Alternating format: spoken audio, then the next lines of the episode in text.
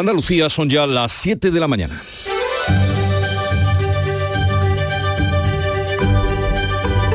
En Canal Sur Radio, La mañana de Andalucía con Jesús Vigorra.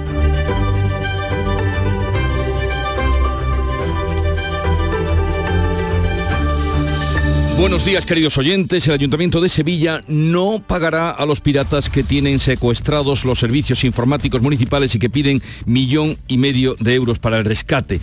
A falta del informe definitivo, los ciberdelincuentes no se han llevado ningún dato de los ciudadanos, pero sí los mantienen bloqueados. El delegado de Transición Digital, Juan Bueno, asegura que el ayuntamiento será flexible y todos los plazos que se vean afectados por este ataque serán ampliados. En ningún caso eso se ha planteado encima de la mesa. Y se va a solucionar sin tener que pagar absolutamente nada. Tenemos medios suficientes para estar por encima de los delitos que quieran cometer contra nosotros y contra los sevillanos. Precisamente por garantizar la ciberseguridad y la defensa de España, el gobierno evalúa si dará el visto bueno a la compra de Telefónica por Saudi Telecom. El presidente de la compañía, José María Álvarez Payete, y el consejero delegado han viajado al país árabe para tratar los detalles de la operación que puede situar a la compañía estatal saudí como el principal accionista de la operadora española. La vicepresidenta Nadia Calviño asegura que el gobierno aplicará los mecanismos de protección legales para garantizar los intereses estratégicos de España. Telefónica es evidente evidentemente una empresa estratégica para nuestro país y desde el Gobierno aplicaremos todos los mecanismos que sean necesarios teniendo siempre en mente y de forma prioritaria la defensa de los intereses estratégicos de España. Ya en el día a día de la actualidad política, Núñez Feijó quiere reunirse con el PSOE de nuevo para pactar una nueva relación con Cataluña sin la amnistía. El presidente del PP responde así al desafío del fugado Puigdemont y propone a los socialistas un pacto de Estado para resolver el problema territorial de Cataluña Cataluña dentro de la Constitución. El encaje territorial le llama. Mientras el PSOE ve despejado el camino para negociar con Junts la investidura de Sánchez.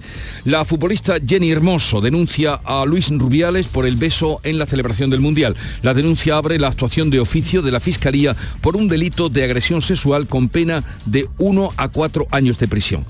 El rey preside hoy la apertura del año judicial. En el acto intervendrá el presidente interino del Tribunal Supremo, Francisco Martín Castán. El órgano del gobierno de los jueces sigue con el mandato caducado. En el último año ha tenido cinco bajas por renuncia, jubilación o fallecimiento. Y ha muerto María Jiménez.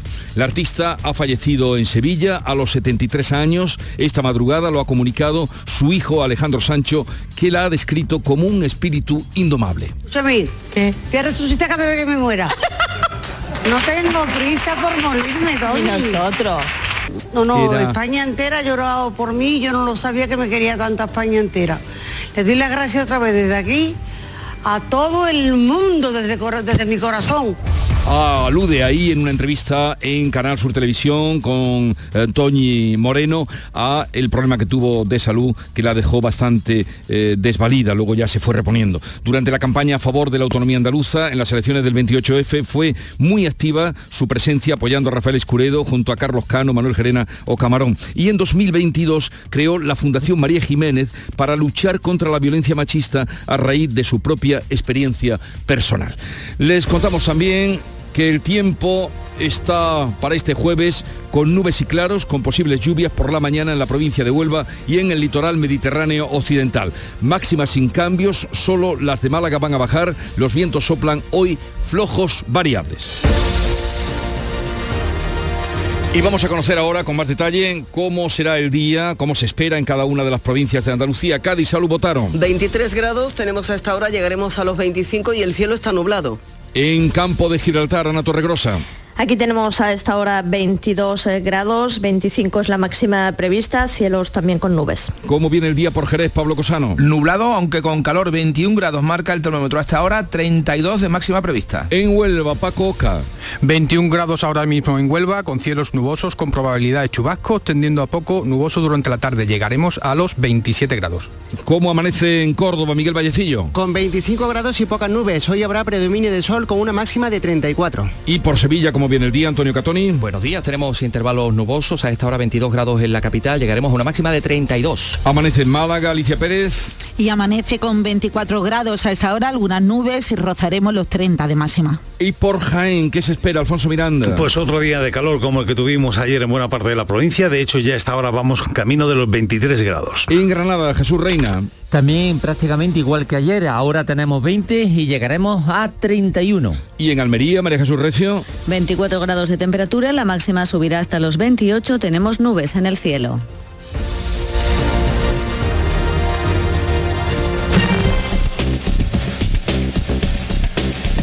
Conozcamos ahora cómo se circula por las carreteras de Andalucía. Vamos a conectar con la DGT. Lucía Andújar, buenos días. Muy buenos días. Hasta ahora encontramos circulación fluida y cómoda en toda la red de carreteras de Andalucía. Las entradas y salidas están totalmente despejadas, al igual que la red principal o secundaria o los accesos a los pequeños núcleos urbanos. Aún así, desde la DGT les vamos a pedir mucha precaución al volante.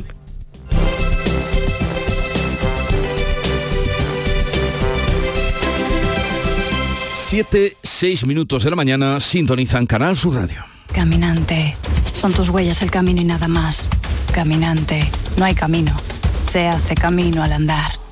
Al andar se hace el camino y al volver la vista atrás se ve la senda que nunca se ha de volver a pisar. Caminos Naturales de España. Elige tu camino. Ministerio de Agricultura, Pesca y Alimentación. Gobierno de España.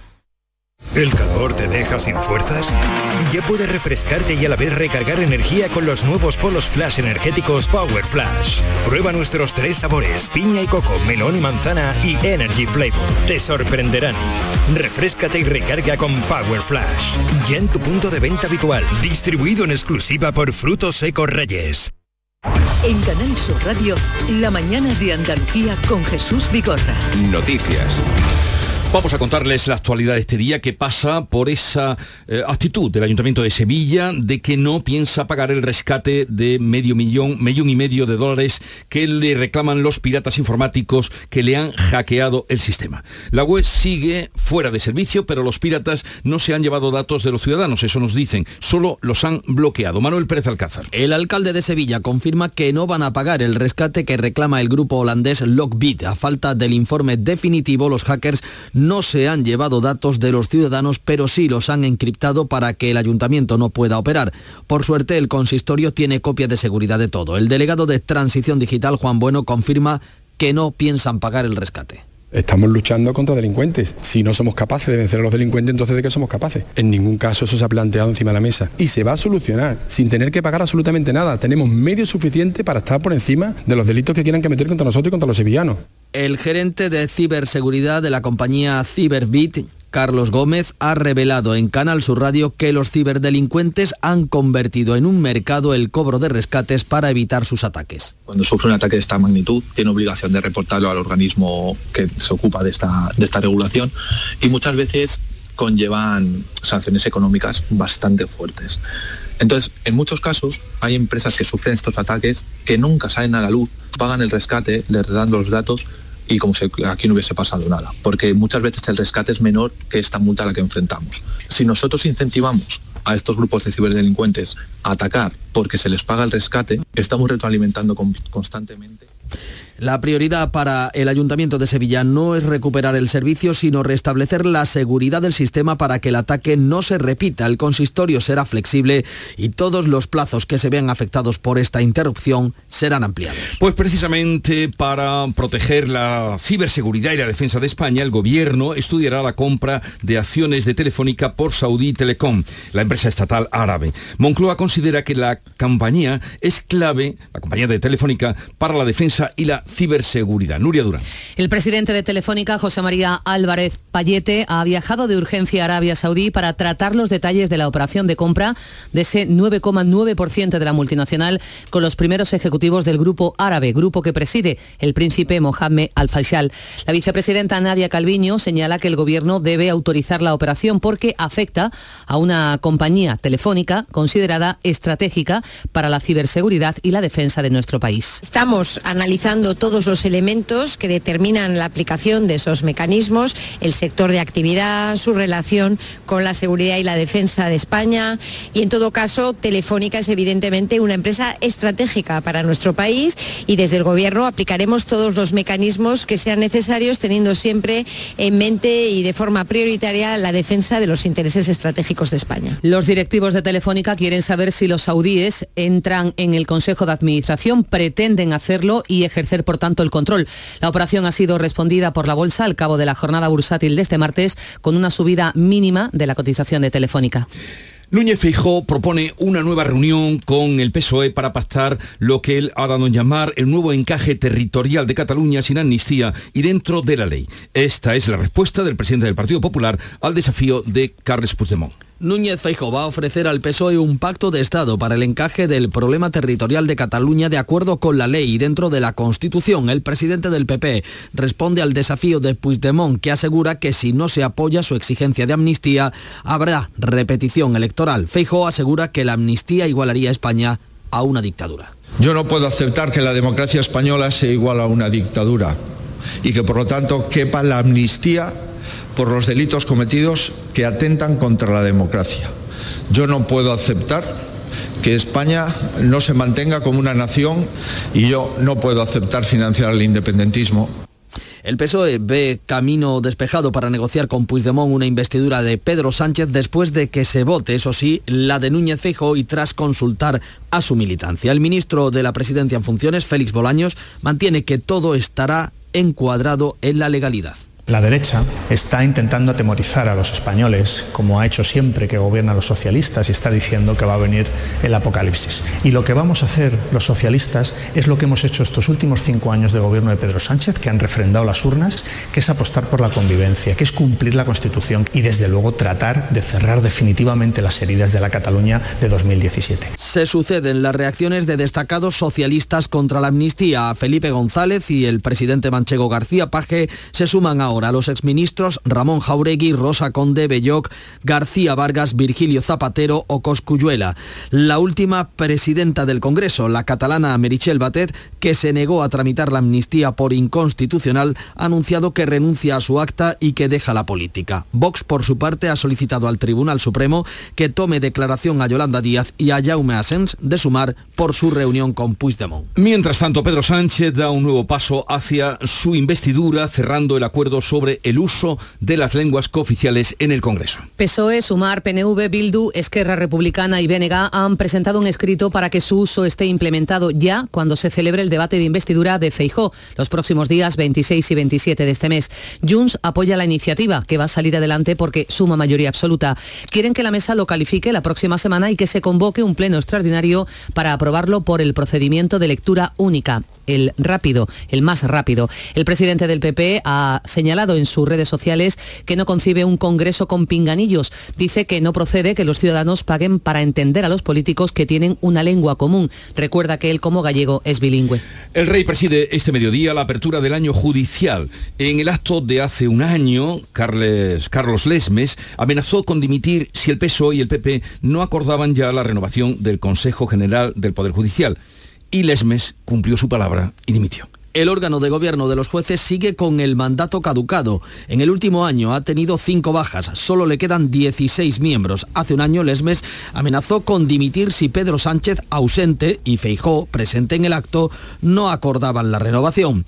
Lesmes criticó la ley del gobierno que bloquea la renovación de órganos judiciales. Actualmente hay 85 vacantes y amenazó con dimitir. Que se reúnan con urgencia y lleguen a un acuerdo que ponga solución definitiva a esta situación insostenible que acabo de describir. De no ser atendido este llamamiento que hoy hago, será preciso reflexionar sobre la adopción de otro tipo de decisiones que ni queremos ni nos gustan. En octubre, Lesmes cumplió su palabra y dimitió. Desde entonces han pasado por el cargo dos presidentes interinos, Rafael Mozo y Vicente Aguilarte. Debido a la bicefalia en la cúpula judicial, hoy intervendrá el presidente interino del Supremo, Francisco Marín Castán. También lo hará el fiscal general del Estado, Álvaro García Ortiz, para presentar la memoria de 2022. La futbolista de la selección femenina, Jenny Hermoso, denuncia ante la Fiscalía a Luis Rubiales. El Ministerio Público abrió la investigación y se dirigió a la jugadora para ofrecerle emprender acciones legales en el plazo de 15 días. La futbolista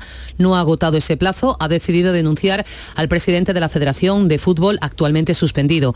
La denuncia de Hermoso permite a la Fiscalía actuar y ahora sí el Ministerio Público anuncia también una querella contra Rubiales por delito de agresión sexual. Nuestro ordenamiento lo castiga con entre 1 a 4 años de prisión a quien realice cualquier acto que atente contra la libertad sexual abusando de una situación de superioridad. El presidente de la Junta ha dado instrucciones para que el Partido Popular apoye la iniciativa del PSOE para crear un grupo de trabajo que estudie medidas para atajar los crímenes por violencia de género. La propuesta se va a debatir en el pleno de la próxima semana con el que se reanudará la actividad parlamentaria tras las vacaciones de verano. El PP también va a llevar a pleno una proposición no de ley para recuperar el consenso y promover la unidad en torno a la lucha contra todas las formas de violencia hacia las mujeres entre las distintas administraciones, incluyendo al Gobierno central.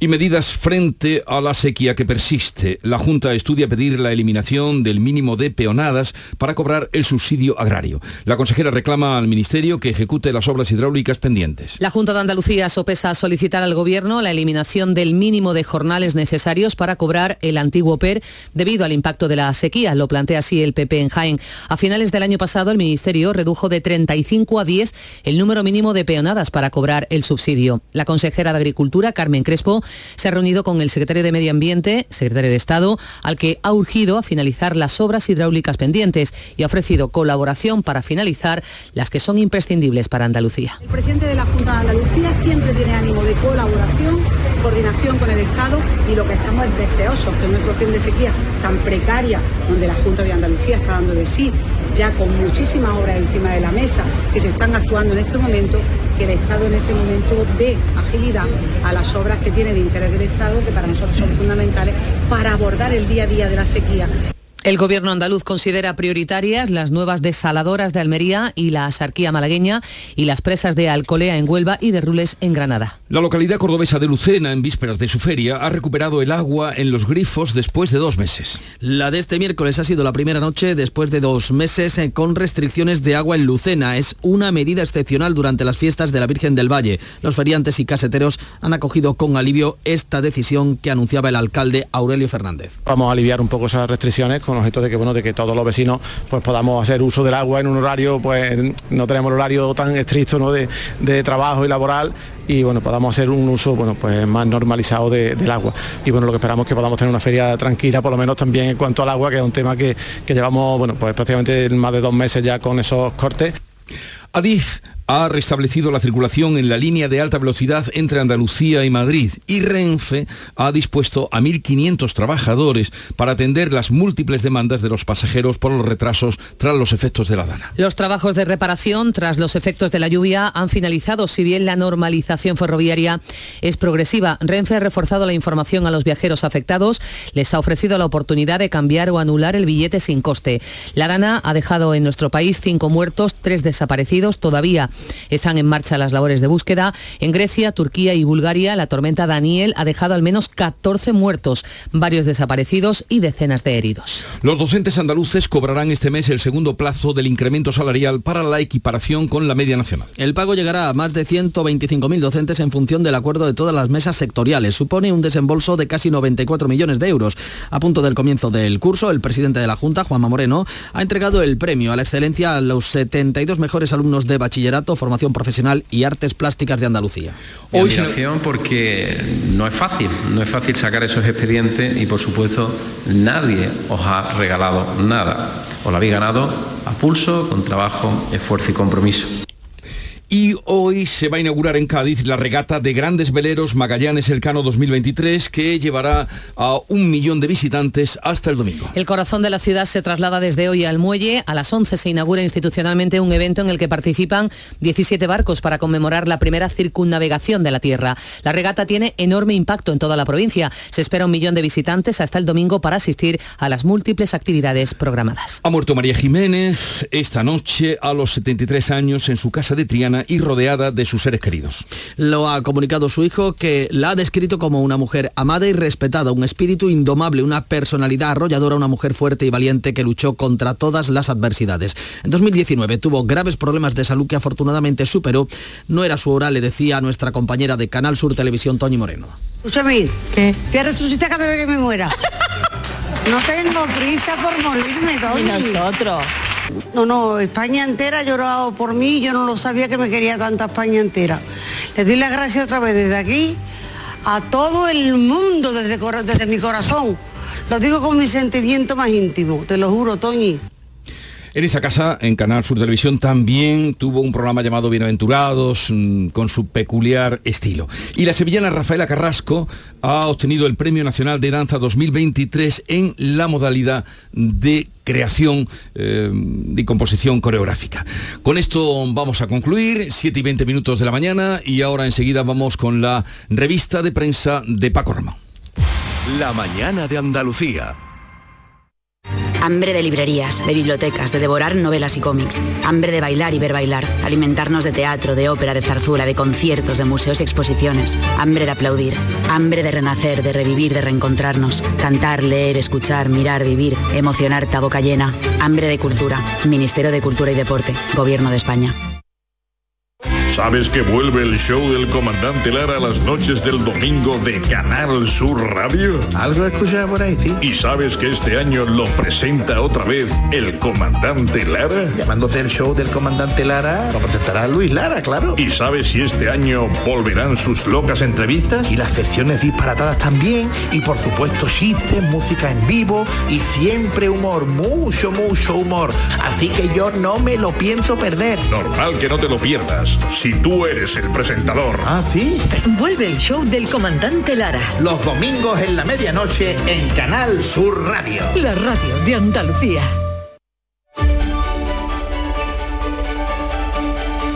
Vamos a chequear la prensa del día telefónica y las negociaciones del PSOE con los independentistas de Jun. Son algunos de los asuntos que hoy destaca la prensa. Paco Ramón, ¿qué opinan los periódicos, los mm, escribidores, editoriales de la operación empresarial? Pues Jesús, a veces dedica, vamos ahora con la portada, prácticamente toda esa primera página a la operación empresarial y dice que la Saudí, STC, cerró en agosto en Madrid su plan secreto de asalto a Telefónica. Plan secreto de asalto a Telefónica, no hace falta editorial, ya lo dice el titular de ABC. Una operación que el gobierno y Álvarez Payete, aquí la información, admiten que no conocieron hasta dos horas antes eh, de la comunicación oficial. El periódico de Vocento añade además en esa primera página que tanto el CNI, los servicios de inteligencia como el Seguridad Nacional van a examinar la operación eh, al prestar la compañía española servicios fundamentales para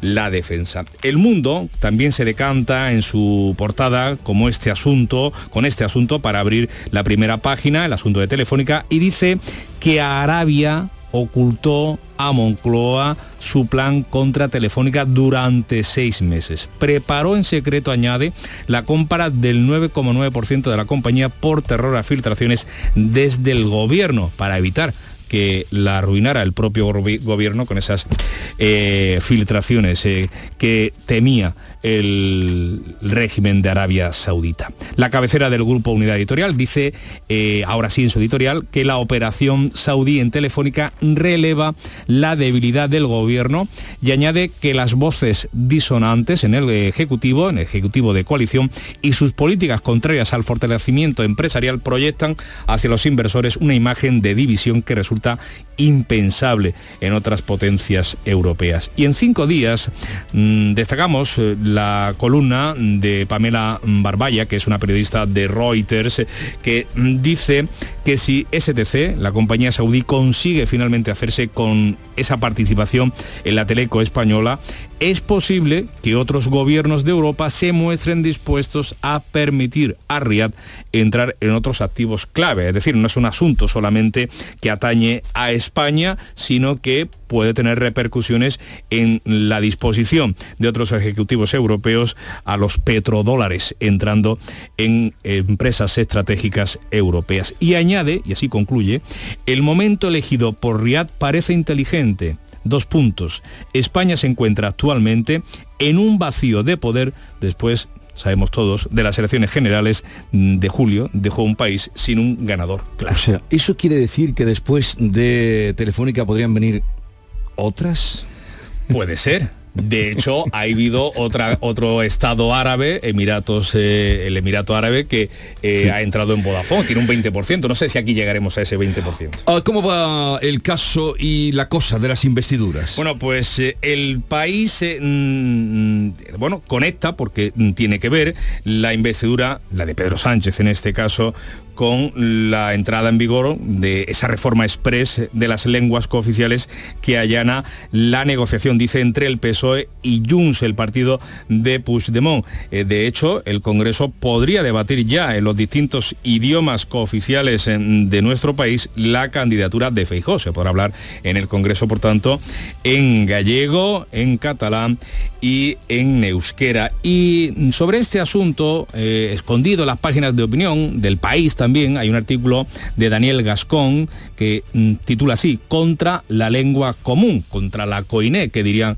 los griegos, y que él explica dentro de su artículo. Pero dice que es insuficiente esa reforma express y tira de ironía. Uno podría preguntarse por qué otros idiomas que se emplean tanto en España, como es el árabe o el rumano, carecen de ese espacio. Pero tampoco deberíamos detenernos ahí. El aragonés, el catalán o el castellano, que tienen además sus propias variedades, como todas las lenguas, ¿por qué privilegiar una y desdeñar otra? Se pregunta. ¿Algo más? ¿Algún apunte más, Paco? Bueno, pues el otro asunto destacado del día es el de Jenny Hermoso, que denuncia a Rubiales ante la Fiscalía, eh, antes de, ese, de que expirara el plazo de 15 días dado por el Ministerio Público para configurar y conformar esa denuncia eh, ante los tribunales. Y el mundo, al hilo de este asunto, recoge que el gobierno tumbó un informe que acusaba al presidente Rubiales de abuso de poder. Fue el Consejo General del Consejo Superior de Deportes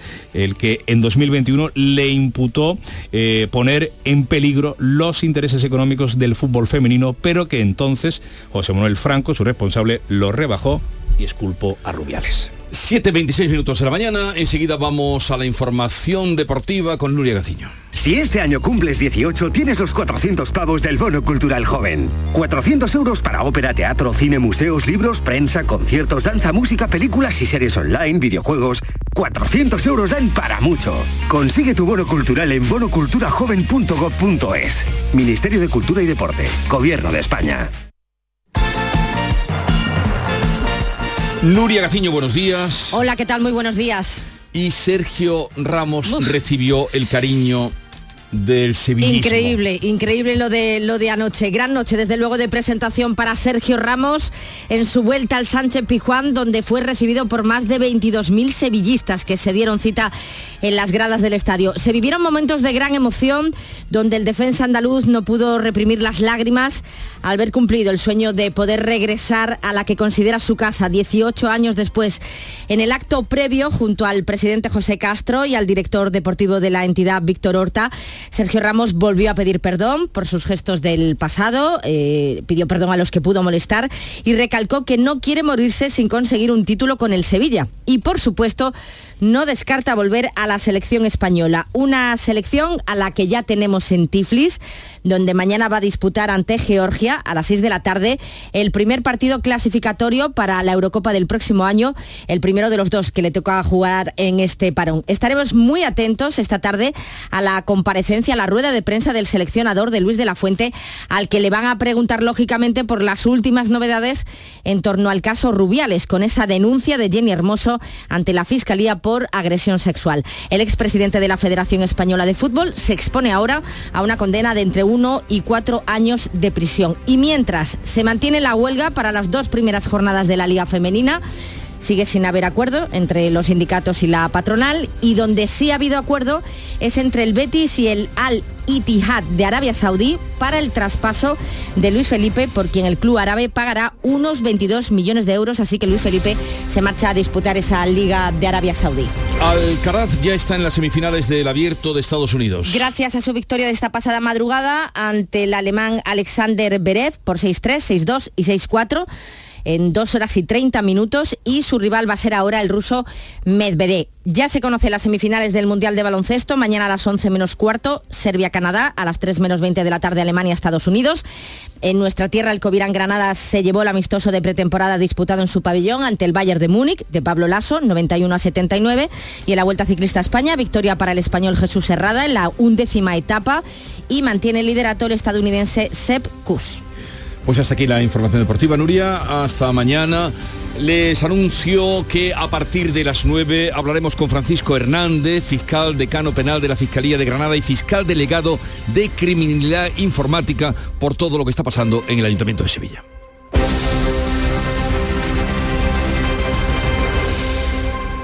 Canal Sur Radio.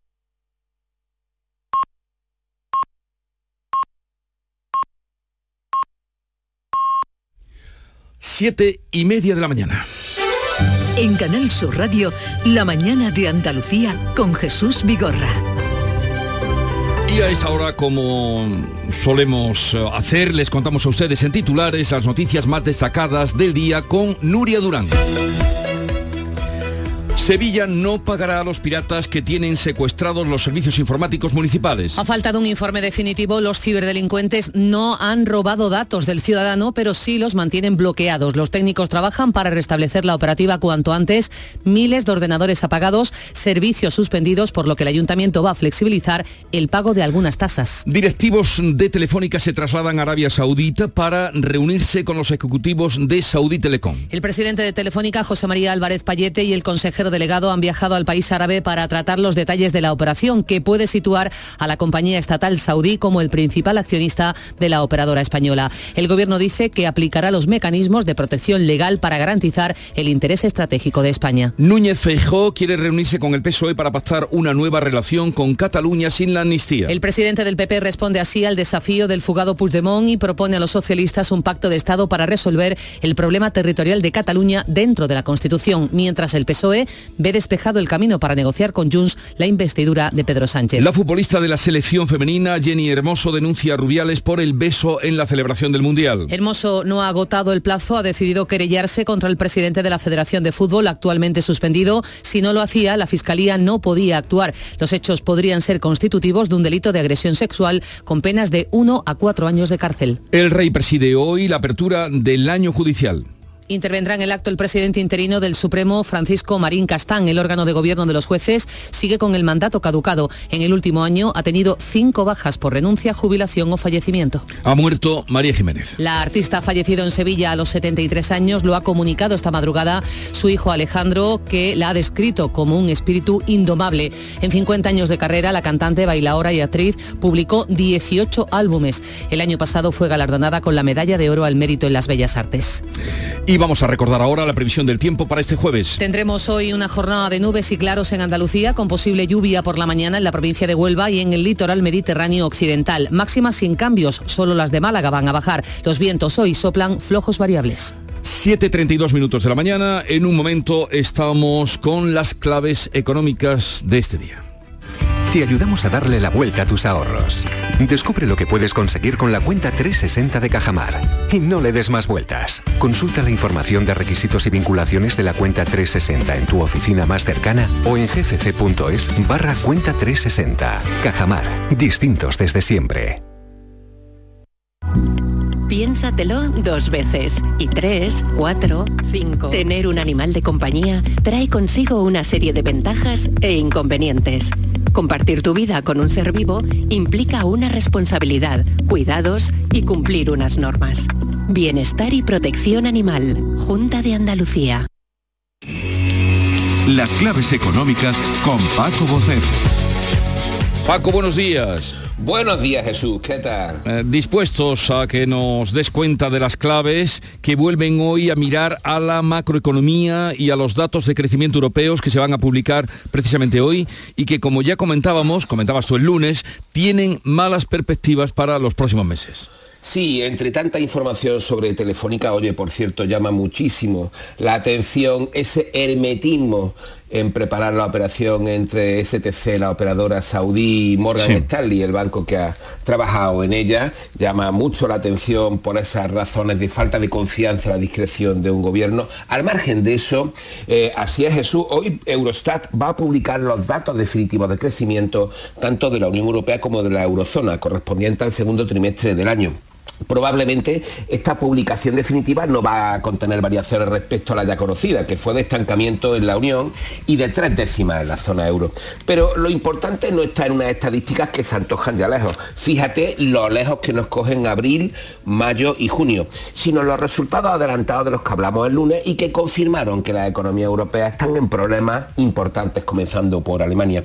Lo que sabemos de agosto y las perspectivas para septiembre y hasta final de año a través de los PMI, que al final son las perspectivas de los gerentes y directores de compras de las empresas, es que se han retraído. Como ya dijimos, que nadie habla de recesión, por supuesto, pero sí de estancamiento y de estanflación, que recordemos la combinación de bajo crecimiento y alta inflación, es decir, tal y como estamos en estos momentos. Aunque, mira, para no dejarnos en modo incertidumbre ni demasiado negativo, la OCDE salió a mostrar ayer un poco de optimismo para el año que viene en Europa, mejorando sus previsiones. Bueno, ya iremos viendo y tú nos lo irás contando. Pero oye, em, Paco, ayer se volvió a hablar de las pensiones desde dos voces muy distintas pero coincidentes. Hay que aumentar los ingresos para tanto gasto.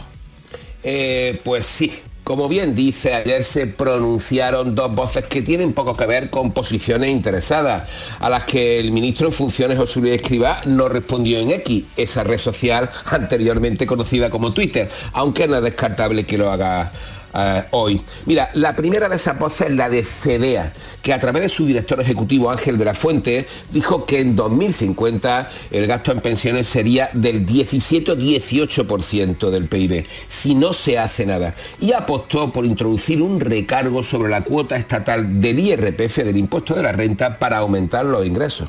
Se trata entonces de una propuesta de subida de impuestos. En esencia, sí. De la Fuente quiso enmarcar la propuesta dentro de la necesidad de acometer una reforma fiscal que incremente la capacidad recaudatoria del sistema, entre comillas, unida a un esfuerzo por racionalizar el gasto para garantizar la sostenibilidad de las cuentas públicas y poder pagar el estado de bienestar, es decir, blanco y en botella. Y la segunda voz, porque hablábamos Pues de mira, dos voces. Exactamente, la de Moody's, que es una de las agencias independientes de rating más importantes de calificación del mundo, que avisó de que el coste creciente eh, precisamente de nuestras pensiones puede afectar a la calificación de la deuda española, haciéndola menos fiable y por tanto que nos cueste más colocarla, más costosa. Eh, Paco, ¿la petromonarquía mm, de Arabia Saudí podría, después de Telefónica, ir a por otras? Bueno, vamos a ver, eh, todo esto forma parte eh, de un plan para 2030 en el que la petromonarquía saudí, como tú bien dices, está tratando de diversificar sus negocios, no solamente aquí en España, sino en el mundo entero, más allá del petróleo. Y en este sentido, en materia de telecomunicaciones, ya estaba haciendo también sus pinitos. De cualquier forma, oye, mira, eh, como se preguntaba antes y le preguntaba a Paco Ramón, podría llegar como ha sucedido con la empresa de Emiratos, con las telecomunicaciones de Emiratos, hasta ese 20% en Vodafone en Telefónica. Pues mira, la columna Lex Column del Financial Times, que es una de las más influyentes del mundo anglosajón en materia de prensa económica, dice que es muy discutible que España permitiese a Arabia Saudí hacerse con una participación similar.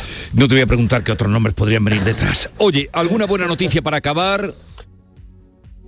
Va a decir que, no sé si lo sabes, pero los Stones tienen nuevo disco. Y Jagger canta de una forma absolutamente extraordinaria a sus 80 años, pero se nos ha cruzado, por desgracia, el fallecimiento de María Jiménez, a la que hay que darle un reconocimiento muy fuerte. Sí, sí, porque tú que eres melómano, mm, reconoces eh, la categoría, la personalidad, eh, la voz eh, que tenía esta mujer, ¿no? Absolutamente, absolutamente, una fuerza de la naturaleza. Hasta mañana, Paco. Un abrazo. Hasta mañana. Adiós.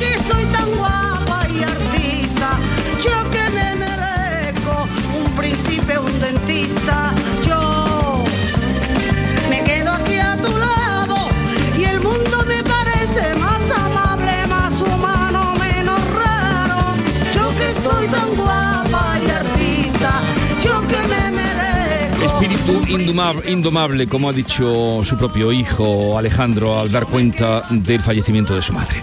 Vamos con otras noticias en un momento. La mañana de Andalucía.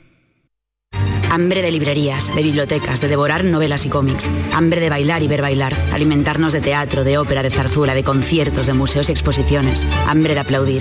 Hambre de renacer, de revivir, de reencontrarnos. Cantar, leer, escuchar, mirar, vivir. Emocionarte a boca llena. Hambre de cultura. Ministerio de Cultura y Deporte. Gobierno de España. Montepío, ¿en qué podemos ayudarle? Quería saber si mi seguro de salud tiene cobertura fuera de Andalucía. Claro que sí, en toda España. Y si viaja al extranjero, cuenta con asistencia en caso de urgencia. Con la garantía de Adeslas, entidad reaseguradora de los productos de salud de Montepío. Visite montepíoconductores.com. Montepío, lo tiene cubierto. No todas las caídas son mala suerte. Tampoco pienses que esto no te puede pasar a ti.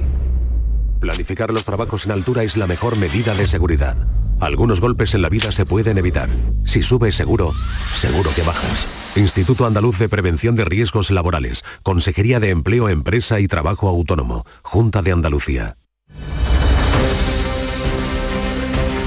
Vamos con otras noticias. La Policía Nacional investiga la muerte de una persona cuyo cadáver ha aparecido en una playa de Almería. ¿Qué ha pasado, María Jesús Recio? Un vecino que caminaba por esa playa en el paseo marítimo de la capital a la altura de la desembocadura del río Andarás encontró el cadáver y avisó a la policía. Ya ha comenzado una investigación para conocer las causas de su muerte, aunque las primeras investigaciones indican que no se aprecian signos de violencia. Esperan el resultado de la autopsia que determinará cómo se ha producido el fallecimiento y también se conocerá su identidad. En Málaga la policía ha detenido a un hombre como presunto autor de los destrozos causados en la iglesia del Pedregalejo, en la capital malagueña, que entró al grito de Dios no existe. Alicia Pérez. Pues el arrestado le ha roto las dos piernas a la escultura del Cristo, ha destrozado varios cuadros, una peana de una virgen, sillas, un candelabro. Durante el ataque gritaba amenazas de muerte y también frases despectivas contra la iglesia. Un feligrés, un abogado que esperaba para entrar a misa de nueve, escuchó los gritos y trató de tranquilizar al hombre, lo hacia él y lo fue alejando del templo, mientras el arrestado amenazaba con cortarle el cuello. Finalmente la policía local, que ya estaba avisada, pudo detenerlo. El Ayuntamiento de la capital empleará un dron para vigilar la entrada y salida de los escolares en los colegios de Granada. Jesús Reina. Es la novedad más importante de este año en el plan de entorno escolares protegido, lo ha anunciado la alcaldesa de Granada, Marifran Carazo. Un dron también para mejorar esos accesos en tiempo real y también para planificar otro tipo de actuaciones a futuro comprobando esa información que nos va a trasladar el, dron, que en esos horarios pues va a prestar especial intención y nos va a dar esa información de los accesos y las salidas a nuestros centros educativos. Para garantizar la seguridad de los escolares también se están detectando infraestructura deficiente en hacer alumbrado, calzadas, señales o semáforos para repararla antes del inminente comienzo del curso escolar. El Hospital Reina Sofía de Córdoba y el Instituto Maimónides de Investigación Biomédica están realizando un experimento para atajar la obesidad infantil. Verán, durante cuatro meses, 30 niños de entre 6 y 12 años han recibido una cesta de la compra más saludable y ahora se van a analizar los resultados. ¿Sabemos algo, Miguel Vallecillo? El proyecto se llama MedKids y en el mismo se han seleccionado nuevos alimentos similares a los que consumen habitualmente los pequeños, pero más saludables, eso sí, sin tanta grasa o azúcares y sobre todo más harina integral. Ahora efectivamente acaba de empezarse la fase de análisis de resultados. En los olivares andaluces están comenzando ya la recolección de la aceituna de verdeo. En Jaén hay una variedad peculiar que cada vez es más apreciable, la aceituna de cornezuelo, que es una exquisitez, ¿verdad, Alfonso Miranda? Y que tú lo digas, Jesús, la floración de esta variedad no ha resultado afectada por el intenso calor que ha castigado al resto de los olivos y el resultado es una producción extraordinaria, lo explica Juan Montes. Es un año magnífico, gracias también a junio, que se cayeron bastante agua y sobre todo la suerte que tuvimos en el cuaje. Por cierto, la cotización es de en torno a los 11 euros el kilo. 11 euros el kilo. Ya eh, claro. Ah, bueno, mándanos alguna, porque aquí hay, a mi alrededor hay mucha gente que no ha catado nunca la aceituna de cornezuelo, no saben lo que se pierden. Te iba a decir un chiste fácil, pero me lo dejo. Qué maldad sería. Adiós. Adiós. Pero la petición sigue en pie, ¿eh?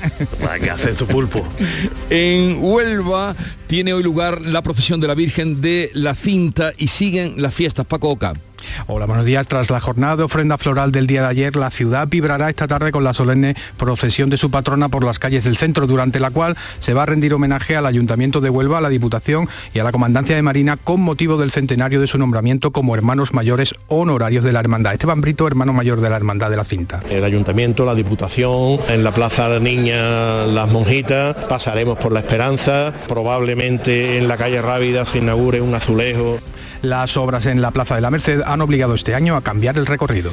En las fiestas de la Vendimia de Jerez empiezan hoy las actividades infantiles como el concurso de Venenciado. Pablo Cosano, ¿qué más tenemos? Pues eh, tenemos el concurso de Venenciado que organiza el Consejo Regulador. Es un taller itinerante que de forma divertida se enseña al público infantil, a los niños a venenciar y se le anima a participar en el concurso que va a haber el sábado de los claustros. Ya sabes que el venenciado es la forma tradicional de servir los vinos de Jerez con un instrumento largo que tiene una especie de cazo al final y que se hace eh, tirando hacia arriba el vino. Es una de las partes de las fiestas de la Vendimia. Y la Universidad de Cádiz inviste este jueves a Alejandro Sanz como doctor honoris causa en un acto que se va a celebrar en Algeciras. Llegamos así a las 7.45, 8 menos cuarto, tiempo ahora para la información local. Atentos. En la mañana de Andalucía de Canal Sur Radio, las noticias de Sevilla con Antonio Catoni. Yo estoy encantada de haber nacido en la fecha que nací. Hice lo que hice, fui como fui en la época que nadie era por lo tanto era diferente. Ahora todo el mundo hace más o menos lo mismo. Yo lo hacía sola. Estaba más visto, pero me daba igual. Fui madre soltera, me enamoraba cada 15 días de uno diferente, echaba los kikis más buenos del mundo. ¡Ay, la vida! María Jiménez ha fallecido esta madrugada en el barrio de Triana, donde nació hace 73 años y donde se fraguó como artista. Así lo ha comunicado esta madrugada su hijo. Musa de la transición en Andalucía, revolucionaria de la rumba con un estilo lleno de sensualidad, María Jiménez renació de sus cenizas en varias ocasiones en lo personal y en lo artístico y no lo olvidaremos.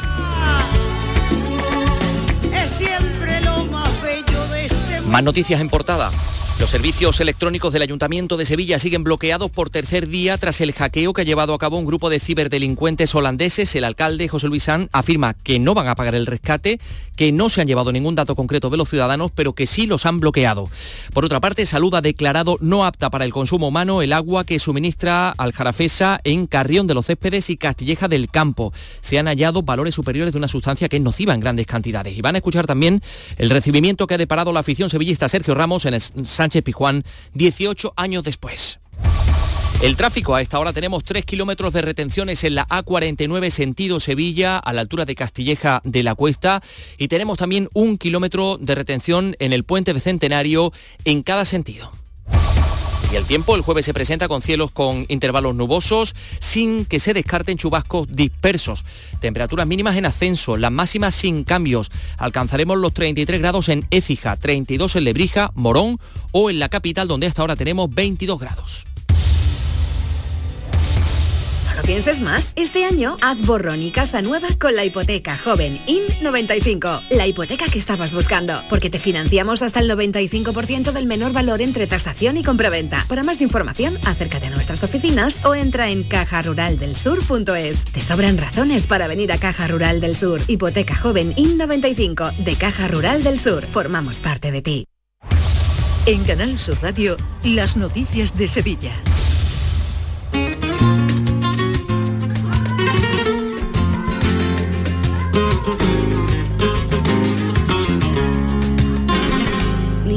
Pañuelos, ni tú rompes.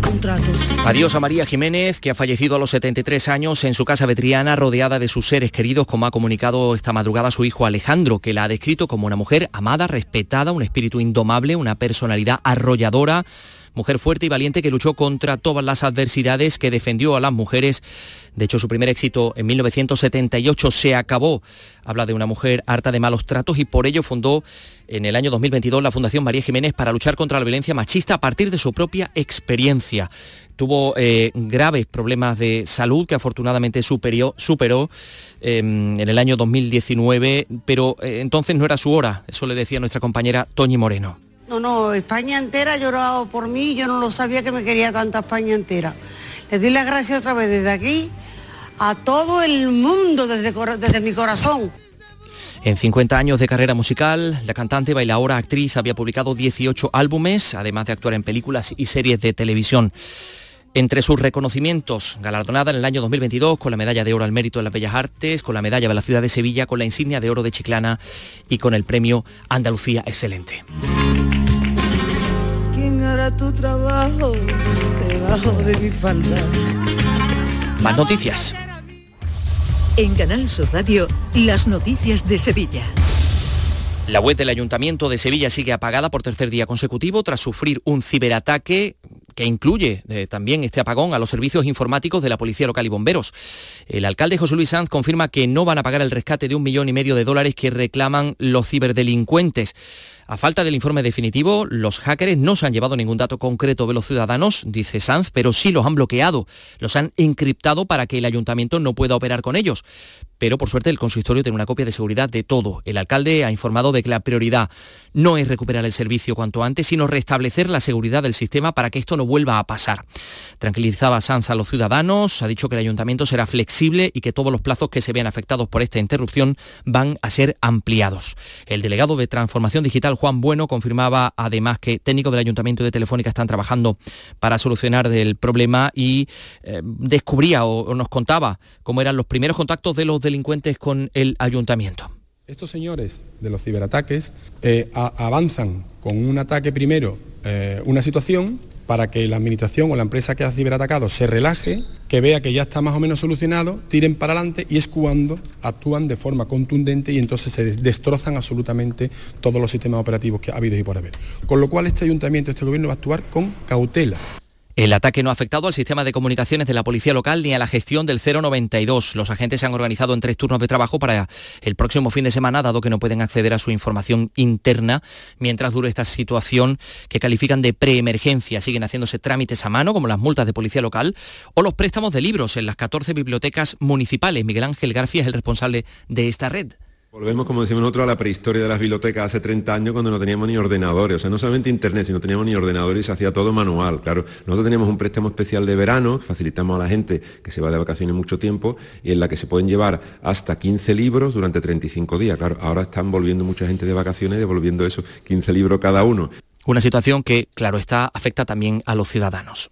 Tengo que pagar una plusvalía y bueno, no puedo. A identificar al conductor de una denuncia. ¿Y la vas a poder hacer? ¿Te han dicho? Pues me han dicho que probablemente no, porque está caído el sistema y demás.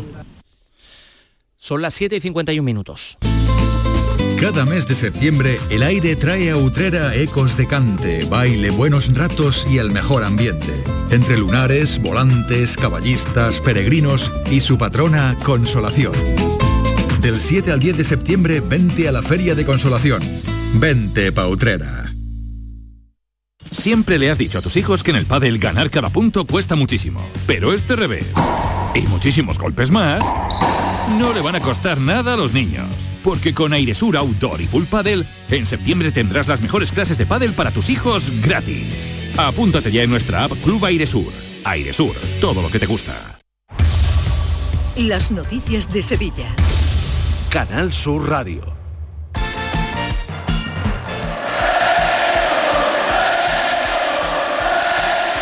Así recibía la afición sevillista Sergio Ramos en la presentación en el estadio Ramón Sánchez Pijuán. Vamos con los deportes. Antonio Camaño, buenos días. Hola, ¿qué tal? Buenos días. Ah, Por fin, Sergio Ramos fue presentado ayer como nuevo jugador del Sevilla en el estadio Ramón Sánchez Pizjuán ante unos 10.000 aficionados que hicieron cola desde las 6 de la tarde y que disfrutaron de la presencia del camero sobre el verde del estadio sevillista. Un Sergio Ramos que ha llevado en muy buena forma física y que tras su puesta de largo ya trabaja para debutar con su nuevo equipo en la vuelta a la competición. Y ojo en el Betis, porque un grupo de accionistas que se alinean como oposición al actual Consejo de Administración han advertido de la nulidad radical de la ampliación de capital que se aprobó a finales de agosto. Así que están trabajando en la impugnación de la Junta que aprobó dicha ampliación de capital.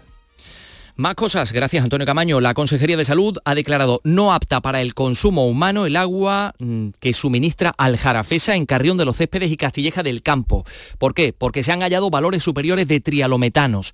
En ambos casos el agua del grifo no puede utilizarse para beber ni como ingrediente para preparar alimentos, pero sí puede emplearse para la limpieza del hogar y vajilla o para el aseo personal. La Policía Nacional ha desarticulado un grupo especializado en robos de electrodomésticos. Hay cuatro detenidos interceptados infraganti cuando acababan de robar en una tienda en Dos Hermanas objetos por valor de 250.000 euros. Cuando los agentes llegaron ya habían cargado tres camiones. Dice el portavoz policial Juan Manuel Torres que cuentan con un amplio historial. Los detenidos contaban con una significativa cantidad de material telefónico, técnico e informático, así como diversos útiles y herramientas destinadas a la anulación e inhibición de sistemas de seguridad.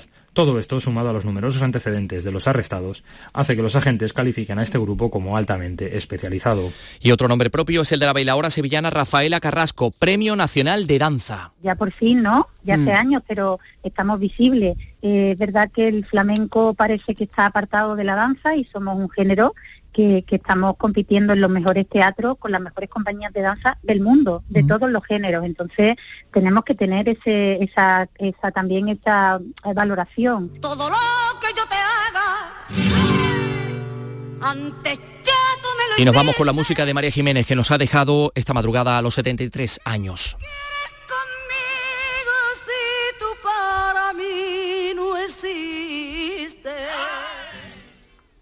Escuchas La mañana de Andalucía con Jesús Vigorra, Canal Sur Radio. Aquadeus, el agua mineral natural de Sierra Nevada, patrocinador de la Federación Andaluza de Triatlón, les ofrece la información deportiva.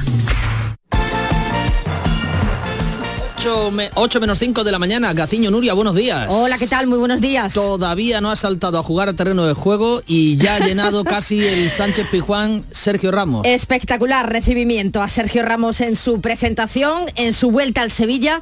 Más de 22.000 aficionados se dieron cita en las gradas del Sánchez Pijuán para ovacionar al defensa andaluz, que no pudo reprimir las lágrimas. Este era justo el momento en el que Sergio Ramos saltaba al césped del estadio sevillista. Se vivieron momentos de gran emoción, como por ejemplo el instante en el que Sergio Ramos rompió a llorar y fue inmediatamente arropado por los niños de la escuela Antonio Puerta que lo estaban acompañando en este acto. Recibió los elogios de su amigo Jesús Navas y de los que le dieron su primera oportunidad, como Pablo Blanco y Caparrós, y le dieron la sorpresa de un vídeo de felicitación en el que no faltaron ilustres como Pablo Alfaro, Javi Navarro o incluso Iniesta. Cariño absoluto el que recibió anoche Sergio Ramos, que en el acto previo, junto al presidente y al director deportivo de la entidad, volvió a pedir perdón por sus gestos del pasado. Yo soy el primero que reconocí y vuelvo a reconocer ¿no? y, y vuelvo a pedir disculpas al sector ¿no? de sevillismo que se haya sentido ofendido en su día por gestos que obviamente estuvieron mal. Al final pues esa juventud, esa madurez, esa pasión pues te hace cometer errores y lo mío obviamente fue un error. ¿no? Espero que, que sepan perdonarme y que a día de hoy venimos todos a defender el, el mismo escudo que llevamos en el pecho. Y como no podía ser de otro modo, Sergio Ramos vuelve al Sevilla con hambre. Pues siempre lo he dicho, ¿no? Antes de morirme me gustaría ganar algo también con, con mi equipo del alma, que, es el Sevilla Fútbol Club. Ojalá, ¿no? Pueda aportar mi mejor nivel y que podamos conseguir los objetivos del equipo, que seguro que sería pues un momento inolvidable también sentimentalmente para mí. Y por supuesto, no descarta volver a la selección española. Si las circunstancias se dan, pues eh, quién sabe, ¿no? Eh, ya sabe todo el mundo lo que significa para mí representar a mi país y, y, bueno, ya se verá. Ahora, sinceramente, estoy muy centrado en empezar con mi equipo, acumular partidos, acumular sensaciones. Si las cosas y las circunstancias cambian, ¿por qué no? Pues teniendo en cuenta que el que le negó regresar a la selección, Luis de la Fuente, no las tiene todas consigo en el banquillo nacional, quién sabe si habrá oportunidad de ver de nuevo a Sergio Ramos vistiendo la camiseta de la Roja. De momento la selección la tenemos desde ayer en Tiflis, donde mañana disputa ante Georgia a las 6 de la tarde el primer partido clasificatorio para la Eurocopa, eh, el primero de los dos que le toca jugar en este parón. El segundo será el martes en Granada frente a Chipre. Esta tarde además, de nuevo, eh, además de haber un nuevo entrenamiento en el escenario del encuentro, estaremos pendientes de la rueda de prensa del seleccionador. Vamos a ver cuáles son sus impresiones sobre las novedades en torno al caso Rubiales con esa denuncia de Jenny Hermoso por agresión sexual. De este modo, eh, ya saben que el desarrollo del proceso contra Rubiales queda ya en manos de la justicia penal. El expresidente de la Federación Española se expone ahora a una condena de entre uno y cuatro años de prisión. De leyes el que entiende un rato es el presidente de la Liga, el abogado Javier Tebas. Que es inconcebible, impresentable, bochornoso que un jefe a una empleada pueda pedirle, cogiendo la cabeza, dame un pico, y diga lo que diga la empleada, porque es su jefe el que está ahí, es, que no tiene tiempo de reacción, ¿no? Es, y celebrando un título del mundo, te intente todavía justificar diciendo que tiene consentimiento, porque en el ámbito de la subordinación jefe-empleado nunca se entiende el consentimiento. Pues vamos a ver qué es lo que dice hoy el seleccionador Luis de la Fuente sobre este asunto, mientras se mantiene la huelga para las dos primeras jornadas de la Liga Femenina no hay acuerdo entre sindicatos y patronal. Donde sí ha habido acuerdo es entre el Betis y el Al Ittihad de Arabia Saudí para el traspaso de Luis Felipe, por quien el club árabe pagará unos 22 millones de euros. En tenis, Alcaraz ya está en las semifinales del Abierto de Estados Unidos. Ha ganado esta pasada madrugada al alemán Alexander Berev. Lo ha hecho además eh, de una manera muy fácil, en dos horas y 30 minutos, por 6-3, 6-2 y 6-4. Ahora su rival en esa lucha por buscar un hueco en la final será el ruso Medvedev. Aquadeus, ahora más cerca de ti, procedente del manantial Sierra Nevada, un agua excepcional en sabor, de mineralización débil que nace en tu región. Aquadeus Sierra Nevada es ideal para hidratar a toda la familia y no olvides tirar tu botella al contenedor amarillo. Aquadeus, fuente de vida, ahora también en Andalucía. Canal Sur, la radio de Andalucía.